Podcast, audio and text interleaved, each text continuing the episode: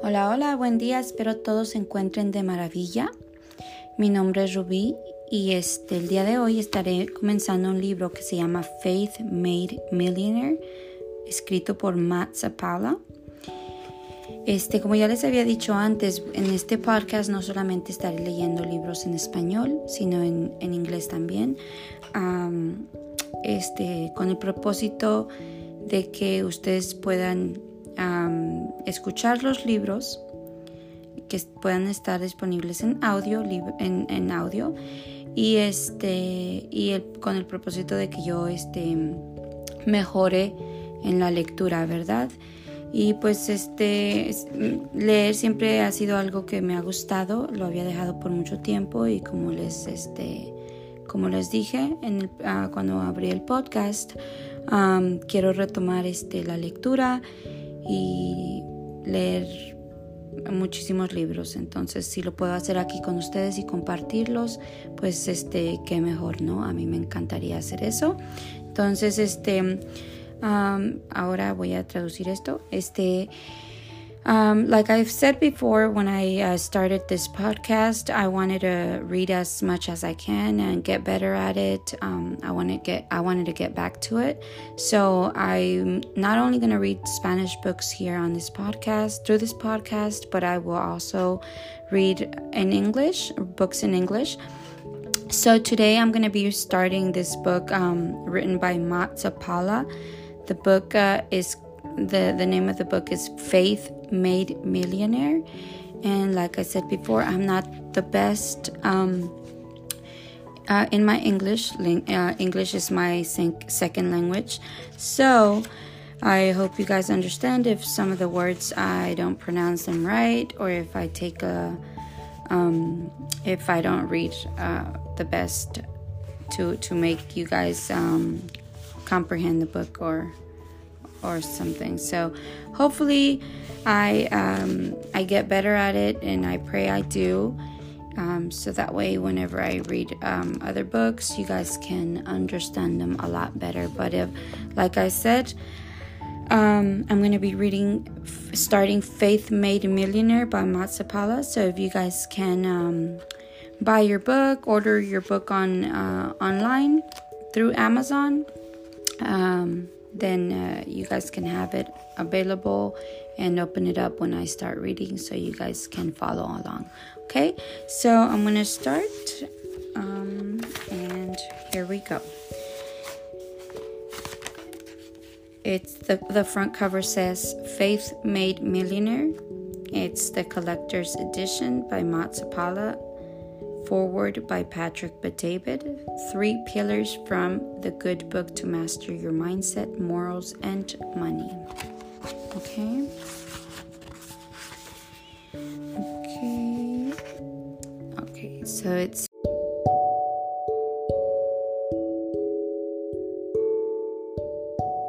okay. So here are the acknowledgments and who Matt Zappala dedicated this book to. It says, My Father in heaven, only by grace am I able to increase my abilities. May you be glorified in all that I do.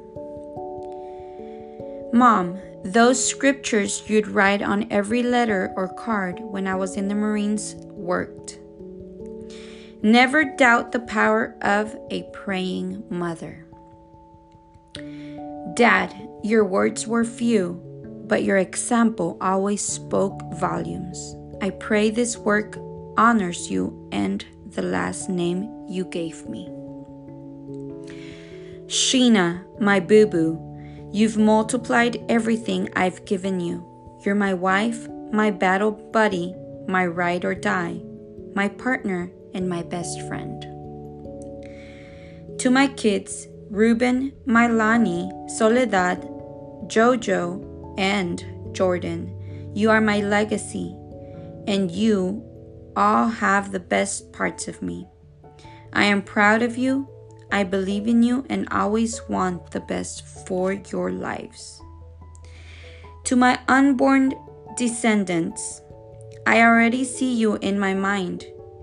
All I do, I'll do my part to build our last name, and I look forward to helping you take it further. I love you. Okay. Forward by Patrick Bet-David. if I had to choose one word to describe Matt Zappala, it would be coachable. Throughout all his success, Matt has been the most coachable person I've worked with. He doesn't just take criticism well, he demands to hear it.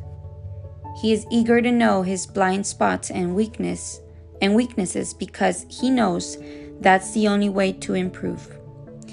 He is hungry for knowledge and a sponge for information. Matt also has strong values and principles. Not only do I trust him around my family and kids, but I've gone out of my way for family to spend time with time with his so they can see the example he sets. Though in many ways he's the stereotypical men's man, a gym rat who loves sports and cigars, he's also an amazing listener and a compassionate husband, father, and friend. In addition to being coachable, Matt is also a phenomenal coach. The way he listens shows that he cares. He's the guy who's constantly saying, I appreciate you. What makes that statement unique is that you can actually feel that he means it. If you have that same level of coachability and it is very high standard, you're going to get a lot of his book. Let me be clear I am not saying anyone can be like Matt. He's a rare breed, and very few can match his work ethic. What I'm saying is that if you're as coachable as Matt, you have a very high chance of success. If you picked up his book, are open to learning, and are prepared to work, you're going to get a lot of answers. Day in and day out, Matt mentors and leads people without fancy degrees or any degrees for that matter and turns them into big big earners who make their families proud. His system works. There are only a few leaders I know who can balance emotion and logic. Matt is one of them. This book does the same. It will inspire you because it will touch your heart while offering techniques to change your mindset. Matt will show you the importance of faith, staying physically fit, and managing your money, all of which are necessary to reach next levels of success. Matt put everything he has learned about both success and failure over the past 30 years into this book. He served eight years on the front lines in Somalia, Africa, and the Persian Gulf as a decorated member of the United States Marine Corps.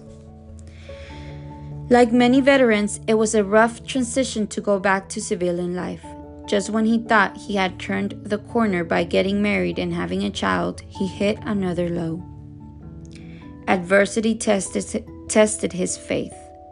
When he turned away from it, he made bad choices and things got worse. When he turned back towards it, he became the powerful, humble, and wealthy man you see today. It makes perfect sense that Matt and I met because of our faith. We were introduced by Pastor D- Dudley Rutherford, the senior pastor of Shepherd Church in Southern California. On the surface, Matt looked like a stud. He was charismatic, ripped, charming, and yet still humble and approachable. The mystery was figuring, figuring out why he struggled so much financially. On paper, he had all the traits to be a millionaire, but he was barely making ends meet. I'm happy that he wrote this book because you may be in a similar place as Matt was when I met him. You know, you have potential and you just can't seem to figure out what's holding you back. I've been there, and Matt's been there. The lesson to take from Matt is that if you're coachable, have faith, and put in the work, success will follow. It's that simple. I didn't say easy, I said simple. Because Matt is so coachable, he's a master at recreating himself. Wherever you're in life, you can become whatever you want. Matt has done it multiple times. From the moment he came to the company, growth took off at rates we've never seen before. He'll be the last to tell you how quickly he had his first million dollar year and how he'll do five times that soon. Yet, with every zero he adds to his net worth, he has stayed humble. I'm proud to call him a friend and a partner. Future looks bright and even brighter if you're as coachable as Matt Zappala. Patrick Bet-David, entrepreneur, founder, and CEO, number wall, number one Wall Street Journal best-selling author of Your Next Five Moves. Okay, so we're gonna move on to the introduction. For I know the plans I have for you, declares the Lord plans to prosper you and not to harm you, plans to give you hope and a future. Jeremiah 21, 29 11. In one year, I got married. I became a father and, for, and filed for divorce and bankruptcy. My life crumbled before my eyes, and since I was the only one who created it, I was the only one who could change it. I had $250 to my name, a number that wasn't much lower than my embarrassing credit score. Ralph Waldo Emerson once said, Your actions speak so loudly, I cannot hear what you are saying. In other words, I don't need to tell you how bad I screwed up. The proof was in in where I stood. I was no stranger to adversity. I was a Marine who fought in the Persian Gulf of Somalia, Africa. I had been in the worst positions that, that the world can bring you. What made this hell unique was that I was the enemy who inflicted the damage on myself. I admitted defeat by declaring bankruptcy, a reality that would stretch, stretch out unknowingly for the next seven years of my life. If you've also had to face your financial failures, you know how tough it is to live without credit. When you don't have money to pay your bills and go to bed at night worrying about how to feed your family, you can understand the emotional toll it takes. I wore this scarlet letter with the shame and embarrassment. Every time the phone rang and I and when I swiped my debit card, I held my breath and felt a twinge in the pit of my stomach. Creditors attempted to contact me daily while landlords, realtors, and car dealerships smirked at me in the way they uniquely do. It seemed like everything I touched fell apart. While serving in the Marines, I looked forward to overcoming challenges and dealing with the worst. I was trained to fight, practice out techniques, and, gra- and gained confidence in being in the fraternity of the baddest war fighters the world has ever seen. In my personal life, away from my brothers in uniform, I was not prepared to deal with the consequences of failing in relationships and my finances which I knew I was the result of my own poor choices. Due to even more careless actions after declaring bankruptcy, life somehow got worse. I found myself in an area of no training to prepare for such brutal battles at home. The cycle of bad relationship choices continued. As I was already a single father of one, then to three children a couple years later. When I saw the harmful effects I left in my wake, I woke up to great pain in order to see my greater calling becoming a good father, a leader, and providing for my children. This revelation became the catalyst for my growth. The love for my children runs deep into the core of who I am. I did my best, but managing life while raising kids did not come with any military training, and, and on most days I felt like a failure and depressed.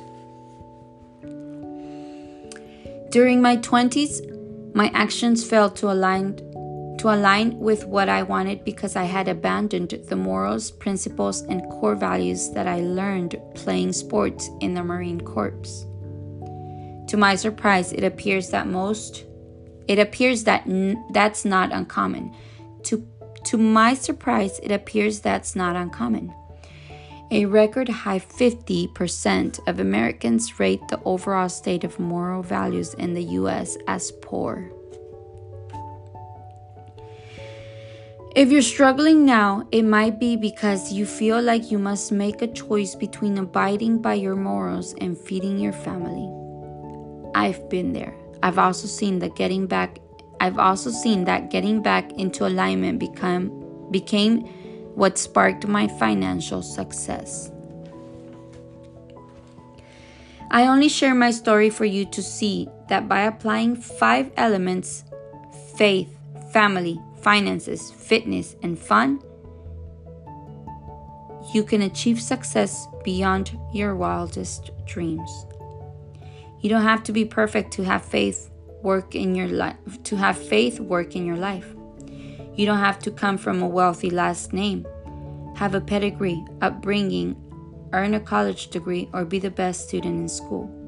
You simply need to master your mindset, morals, and money. And I will show you how you I will show you how.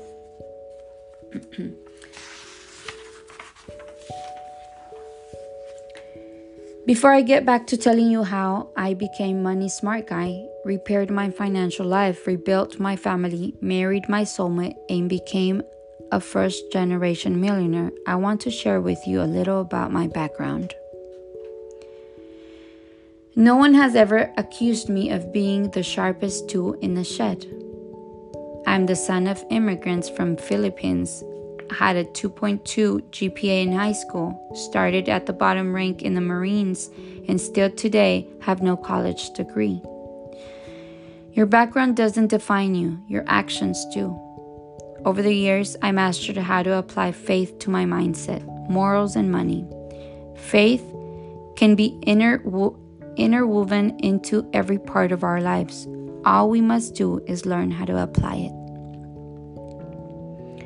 You have this book into your hands because I know you can do you have this book into your hands in your hands because I know you can do it as well. I say that because as a leader in business, I have mentored directly and, in, and indirectly hundreds of people who are nearly broke and watched them become a six and seven figure earners.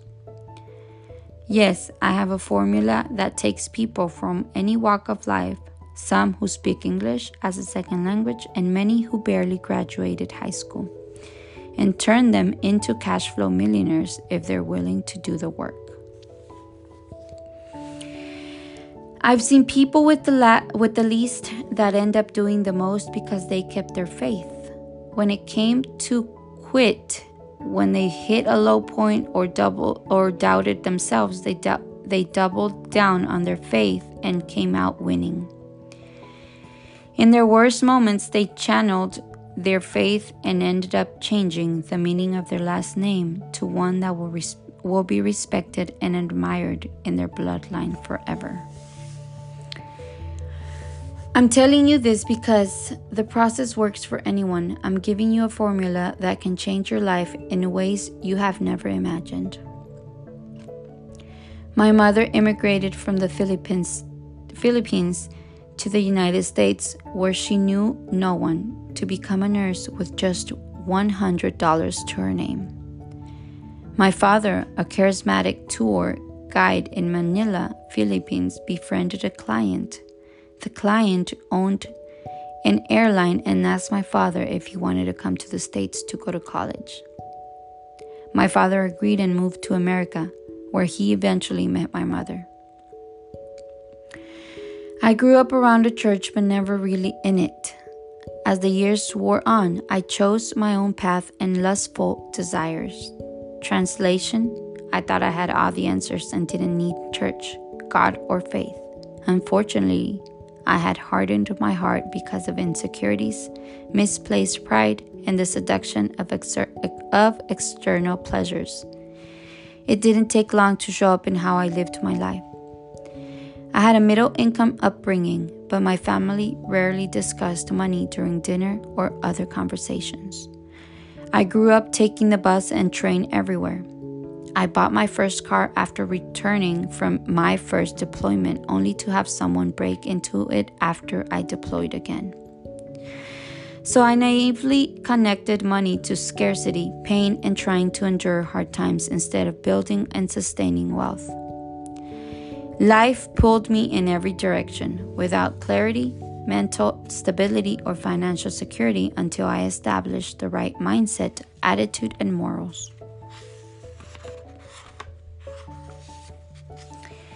Finally, after two decades in the financial industry, I learned how to build wealth, control my income, and continue multiplying it because of faith based principles. In this book, I am going to show you how to do it as well. Before we continue, I want to manage expectations. This book is not intended to sell you on, on my belief systems, force any religion upon you, or recruit you into anything. Whatever your faith is, I respect it. What I'm telling you is that digging into your own faith and values, whatever they may be, will do wonders for your business, relationships, personal finances, and life. In this book, I will share what I have learned throughout many years and many mistakes regarding mindset, morals, and money and how they all interlock. Over the last two decades, I have studied and implemented principles from some of the greatest entrepreneurs who have lived. I've read books like Rich Dad Poor Dad by Robert Kiyosaki, The Power of Positive Thinking by Norman Vincent Peale, and The Secrets of the Millionaire Mind by T. Harv Eker, to name a few. Even one of my worst moments, which came soon after my wife and I got married, was captured in the book Your Next Five, Mo- Next Five Moves, the bestseller written by my friend and mentor, Patrick Bet-David. I discovered that many of the written lessons from these books originate from the Bible. I've met countless successful entrepreneurs multimillionaires and billionaires from all over the world who have never gone to church on Sundays. Yet, they all use faith based values and principles to get them to where they are without ever knowing it comes from a higher power. Throughout each chapter, I will inco- incorporate several parables that Jesus taught, as well as other scriptures that touch on the subject of faith. The same stories that impacted the apostles back then can still speak to us now and teach us valuable lessons from both business and life. We can sum up what you're going to learn in three pillars. Number one, faith and family. Number two, finance. Number three, fitness and fun. You may see them as individual categor- categories, but if you're but if you neglect or abandon one, they all suffer. Here's a brief overview of of each. Faith. All of us have faith in something, even those that do not believe in God or the big men upstairs. We all have the intrinsic intrinsic need to believe in something to have a purpose greater than ourselves. For me, my faith is Christianity and having salvation through Jesus. Family. It is imperative to keep family first. I have been given the tall order to provide, teach, love, support, and equip my family with a framework of vision and values. My family teaches each other, serves one another, and shares life's joys and challenges. Finances. Money is not the most important thing. However, everything you want to do or desire to improve will have a road leading back to money. Providing for my family is one of my most important priorities. I need resources to maintain and improve the quality of life for those I love and care about. Fitness. Health is your first wealth. The benefits of taking care of yourself and priceless are priceless and endless. Therefore, it is crucial to improve your daily activities. I want to show you everything I know to increase your chances of living a long, abundant life filled with contribution, helping yourself and others make a difference.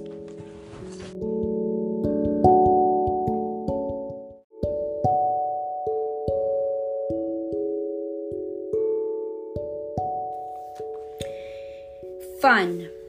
If you are not having fun with something, then why do it? Take time for reflection, education, exercise, recreation, and good old fashioned fun. I love a good cigar and whiskey coupled with great conversation, pulling pranks, or feeling the excitement of coping the newest drop of Air Jordans. We all must make time for ourselves to enjoy life, the fruits of our labor. In each section, I will share the principles which have transformed how I view and live out the specific live out the specific area. I encourage you to take the time to assess these five areas of your life. If you picked up this book with the expectation of making seven figures by the time you finish reading it, just know that every good thing comes with action and consistent effort over an extended period of time. There's a reason why the wealth of 80,000 crypto millionaires and innum- innumerable NFT owners have evaporated in the first six months of 2022. King Solomon, the wisest and richest king who ever lived, said, Wealth from get rich quick schemes quickly disappears. Wealth from hard work grows over time. Proverbs 13:11 Plus, I hope you don't expect me to walk on water as I am simply a man doing his best to grow and do the most with what he has. I didn't get rich quick, nor do I know anyone who was able to sustain wealth without putting in the work and using the principles I outlined in this book. If you are committed to putting in the work, being consistent, willing to create, recreate yourself, and mastering all five elements, I know you can attain a seven figure income and net worth. Becoming a millionaire is becoming more frequent these days, and with inflation eating away our away at our money, becoming a millionaire will not be a luxury but a must. If I had access to the information information that I share in this book in my 20s, I would have known the ramifications stemming from the ripple effect of wrong decisions in all areas relationships, entrepreneurship, and furthering my financial foundation. No one taught me what bankruptcy was until it was discharged. No one around me knew how a mutual fund worked or why life insurance outside the military or your job was important. As a result, I had no interest in pursuing deeper financial literacy until my back was against the wall. I had no choice but to start righting my wrongs the, ro- the hard way. Since then, I've made it my mission to share my mistakes so others can avoid them. While others call themselves a self made or team made millionaire, I call myself a faith made millionaire. Faith aided me in mastering the aforementioned areas of my life to reach my level of success today. Using faith based biblical principles that have transcended human history and therefore became my foundation blueprint of choice. I'll say to you what I say to everyone I lead. If you show you want something in life, I will do my part to help you. However, you have to take a faith step forward, listen, and hopefully apply what I share with you. Nothing will make me happier than hearing your success stories of how you changed the course of your family legacy. God will give you an opportunity. It's up to you to get up and do something about it. Your age, gender, race, education, upbringing, current financial status, or anything else cannot hinder you from generational wealth and a successful life. You can start now, so let's do this. And that ends in page 10. Now we start pillar 1 faith and family. The greatest legacy one can pass on to one's children and grandchildren is not money or other material things accumulated in one's life, but rather a legacy of character and faith. Billy Graham.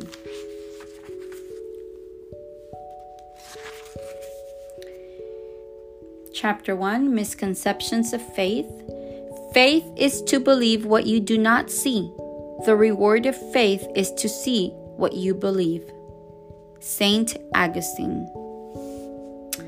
Every human being lives by faith, even someone who doesn't believe in God or a higher power believes in science. They put their trust in hypotheses advanced by non religious scientists with regard, re, with regard to the origin of the universe and questions of ultimate meaning. Since these are things they cannot scientifically verify, they essentially learned from others they consider authoritative. Hebrews chapter 11 in the Bible has often been called the faith chapter. It describes many of God's greatest servants and how their faith enabled them to perform great acts and miracles and endure severe trials. This chapter says, Now faith is the substance of things hoped for, the evidence of things not seen. Hebrews 11 1. Emphasis added. Faith involves evidence of things not seen. But how can evidence be related to something unseen since evidence usually involves tangible things? In a courtroom, evidence involves facts, and anything that isn't seen is hearsay. Faith involves assurance of things we hope for. But if something is hoped for, that means it hasn't been received yet. Therefore, where faith is involved, there is an assurance that it will be received. Authentic faith in any of God's promises is actually the evidence. If God promises to do something, it is impossible for him to lie. Hebrews 6:18. Faith, by its very nature, produces action.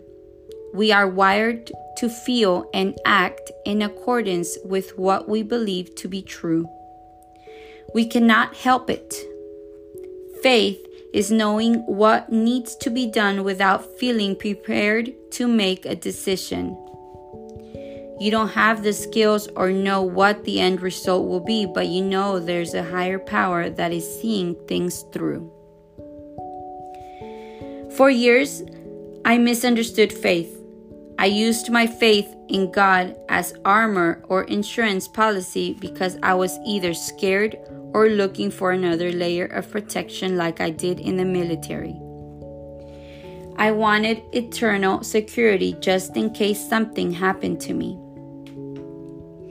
I convinced myself that I was pleasing God, while in fact, God wanted me to use faith in my everyday life not when I was about to cross into eternity.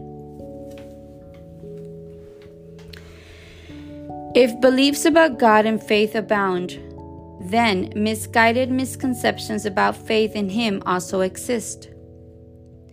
I want to attempt to dispel every misconception about faith because that would take a, take too long. I will share, however, some of the most common false beliefs we can hold regarding faith. Misconception God isn't concerned about money. Truth God cares about you and your money. Some people believe God cares more about their heart and spirit versus what they do with their money. He actually cares about both. Half of Jesus' par- Jesus's parables instruct people on how to handle earthly re- treasures. One out of 10 verses in, in the four Gospels deals with money and stewardship. Are you convinced yet? God taught more about stewardship than about heaven and hell combined. Why in the world would God spend so much time on this topic if it wasn't necessary? Money is a training ground for God to develop and for us to discover our trustworthiness. If therefore you have not been faithful in the use of unrighteous mammon, who will entrust the true riches to you? Luke 16 11. Billy Graham once said, You tell me what you think about money, and I will tell you what you think about God. If you look at your checkbook or, finan- or financial records, you will see where your heart is. Money reveals the condition of our hearts, and how we deal with it shows how much we give over to our Lord versus how much we versus how much we hold back.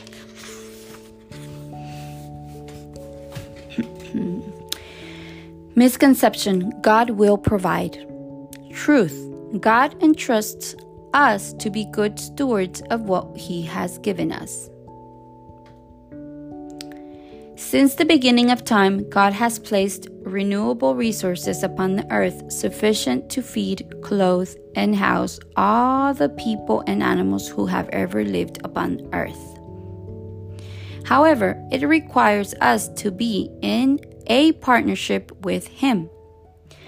God provides resources, opportunities, people, and wisdom. For example, life insurance isn't a religion nor our Creator, but it is a tool our Creator gives us to protect and provide for our family. It creates an instant financial estate to begin creating genera- generational wealth. Many people use religion and ignorance of God's word to justify saying staying broke yet they purchase a home and car with insurance. People will insure, will insure where they live and what they drive before leaving an inheritance for their family. Proverbs Proverbs 13:22. People can be so heavenly minded that they are no earthly good. If we aren't careful, we can let religion get in the way of being resourceful and responsible. Misconception Faith is for weak people. Truth My strength is finite. No matter how much weight I bench press or how many miles I run. Strength comes when I own up to my weaknesses, to my weakness. It is tough to look in the mirror and see things you hate. How would I know I would go to heaven if I never returned home? I refuse to leave my to leave any box unchecked or stone unturned. In my weakness, I depend on God. His strength flows through me and gives me the courage to improve. He does not faint or grow weary. His understanding is unsearchable. Isaiah 40:28 emphasis added. God's strength will never ever give out. Misconception Good is the good, good is good enough. Truth We are saved by grace. That is a gift. Through the medium of faith, not by our, our own merit. Years ago, I believed being a good person or doing a few nice things here was good enough to get me in a good st- in good standings with the big men upstairs. As long as I checked off a few good deeds, my heavenly my heavenly insurance policy for life after death remained effective and enforced. Life quickly caught up to me and I sought out external pleasures and pushed God aside so I could live the life I desired. I would only seek Him if I needed to file a claim in the event of an emergency, but I abandoned Him when I believed things were going well. Because we can never be good enough to get into heaven, Christ's sacrif- sacrificial life, death, and resurrection is the way to heaven and per- prosperous life. I'm going to read that again. I'm sorry that um, I'm sorry for the way I read, but hey, we're going to get better, okay? So let's read that again. It says, because we can never be good enough to get into heaven, Christ's sacrificial life, death, and resurrection is the way to heaven and a prosperous life.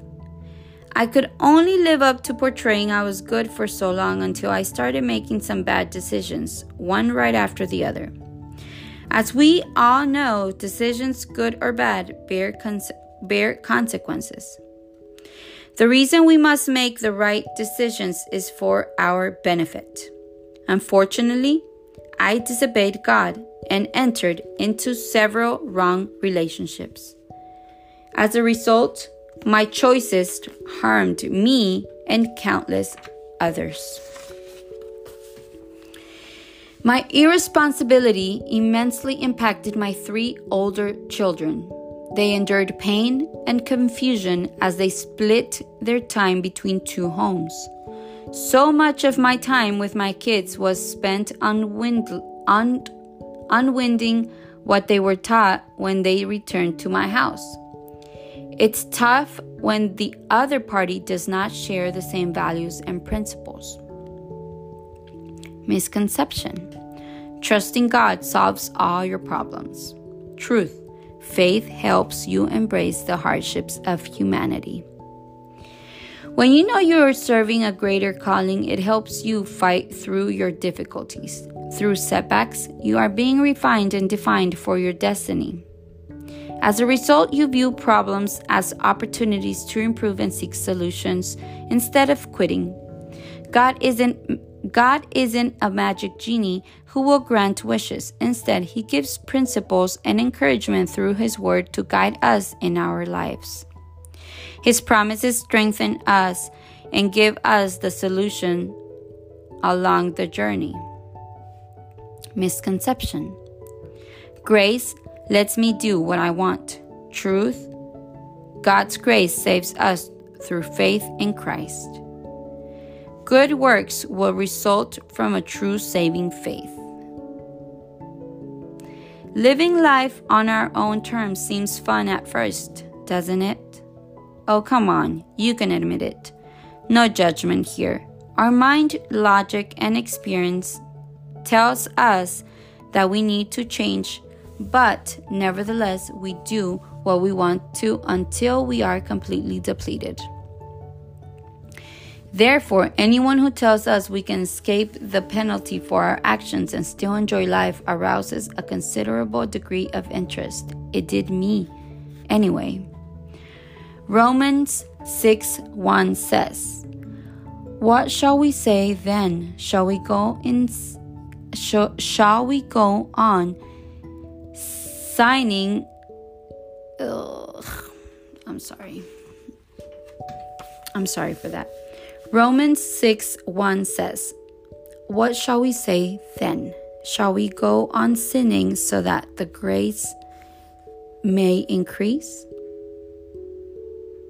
By no means. We died to sin. How can we live in it any longer? I'm so sorry, guys. Uh, it's gonna take me a little bit longer to get through this book, as you can see.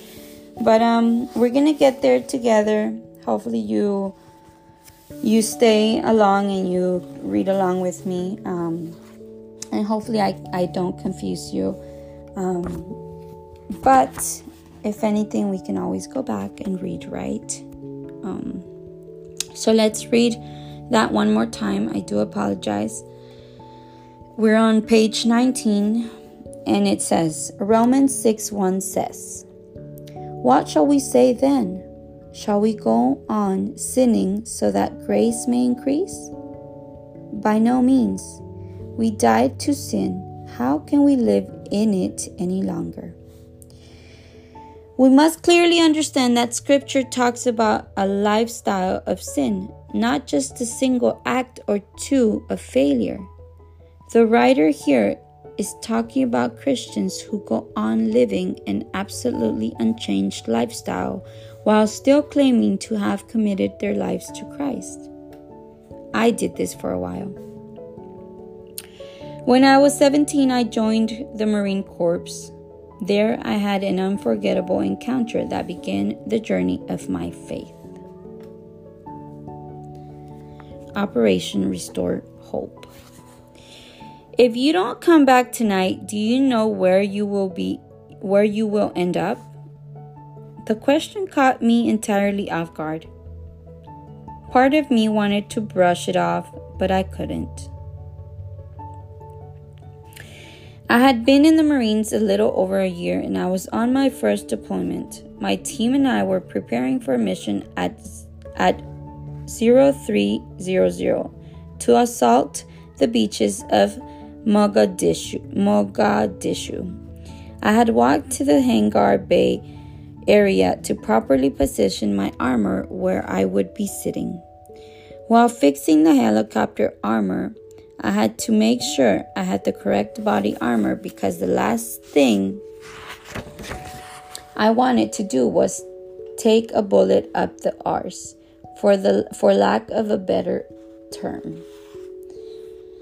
A Navy sailor walked up to me as I was finishing up. If you know anything about the relationship between Marines and the Navy, you already know this was not common. Even though we were on their ship, on their ship, Marines were in charge. The next Navy ship was our Uber, and we weren't closely closely connected to anyone other than our own. This complete stranger approached me with boldness, met my gaze, and asked, Excuse me, Marine, if you don't come back tonight, do you know where you would end up? I glanced over my shoulders to make sure he was talking to me.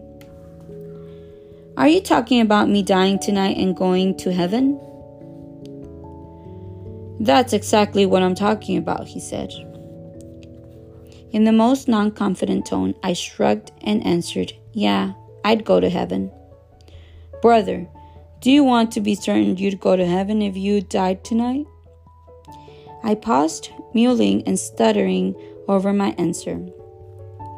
I thought you know what I I thought you know what? I don't care if he's in an in a navy uniform. He's speaking truth to me. Please do, I said with a nod. Tell me what I need to do. If you want to make sure that happens, please meet my ship. Please meet my shipmate and me in the ship's library downstairs in two hours. I'll do that if you promise me one thing, I said, silently praying he'd oblige my request. What is the promise? Don't tell any other Marines I'm meeting you because I don't want them to know. He smiled and nodded in agreement. In the back of my mind, I questioned what I was doing and why I was doing it, but I felt compelled to, do, to go. The sun began to set, so I headed to meet the sailor. I cautiously made my way to the ship's library, ensuring no one saw me. As I walked into the library, I skimmed the room, trying to spot the sailor quickly. To my surprise, I was welcomed by my entire platoon of Marines and seated before the Navy sailors. It turned out I wasn't the only Marine he convinced to meet with him. Listen, you're about to head to the enemy's, enemy's camp into battle. One seaman said, You're not alone. God is with you now, but I want to make sure you have the assurance of going to heaven. What started as what started as a pep talk turned into a call of call to salvation. Enamored by the message, I held on to every word. By the meeting's end, some Marines near me were wiping tears from their eyes. If you want to receive Jesus as your Lord and Savior, the seaman said, bow your hand, bow your heads and say this prayer. I prayed as I had never prayed before. I did not want my life to end that night. After I lifted my head, a sense of calm washed over me. It's a feeling that is still hard to explain with words. I knew then I would go to heaven if I would die that night. After the men closed the meeting in a prayer, they began singing a cappella. The, melo- the melodious sounds echoed through the library like they were singing on stage with a sound system. Worship broke out. A wave of, em- of emotions filled the room and tears of strength and courage welled in our eyes. Praising God, we lifted our hands and tears rolled down our cheeks. That sailor made it his mission to share about Jesus if we didn't know him. He made sure that we had the opportunity.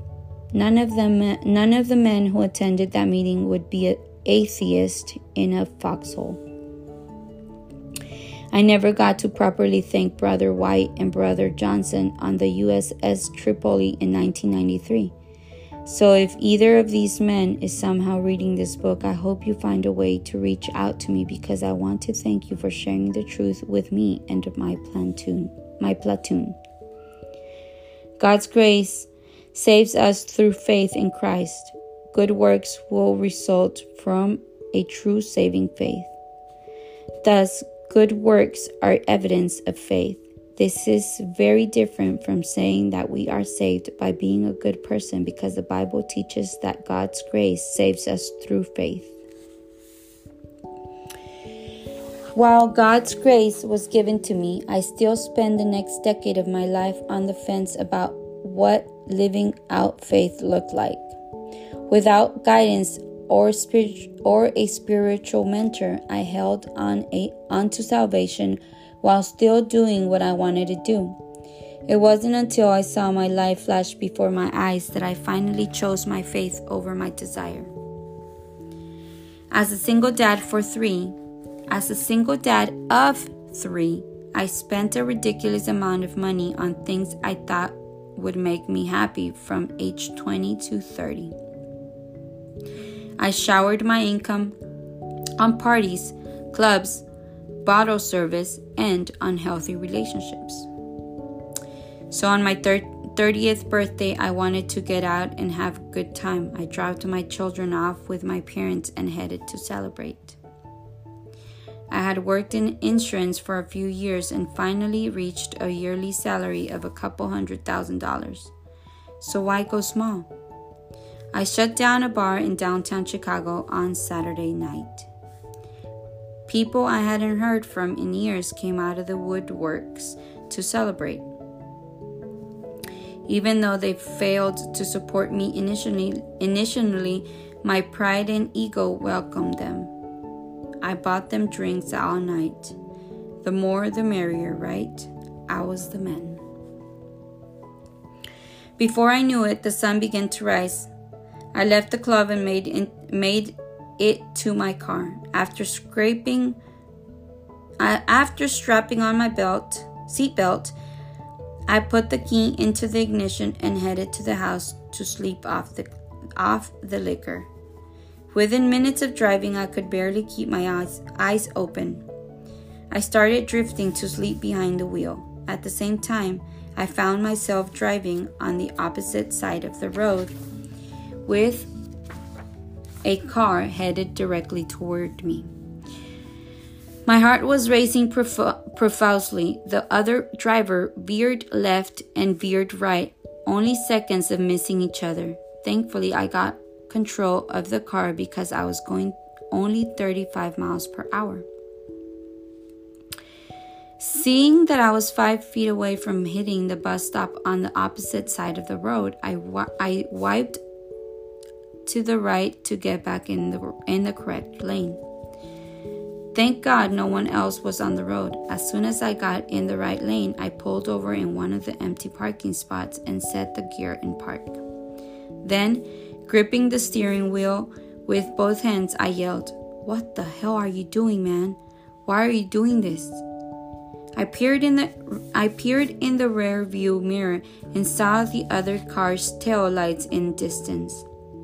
My life, ha- my life had flashed before my eyes. Here I was, a single dad with three kids who, who depended on me. My selfishness would have resulted in abandoning, abandoning my kids. I could have like I could have killed myself or worse, I could have killed someone's loved one who was innocent due to my lack of personal judgment. I li- I liken my experience I liken I liken my experience to Apostle Paul's encounter on Damas- Damascus Road, Acts 22 6 11. God had gained my attention and showed me that doing things my way had blinded me from seeing what He was doing in my life, particularly in that last decade of my life. If my life was so much better without God, I wouldn't. If my life was so much better without God, I wouldn't have found myself on the side of the road contem- contemplating every life choice I had made after almost killing myself.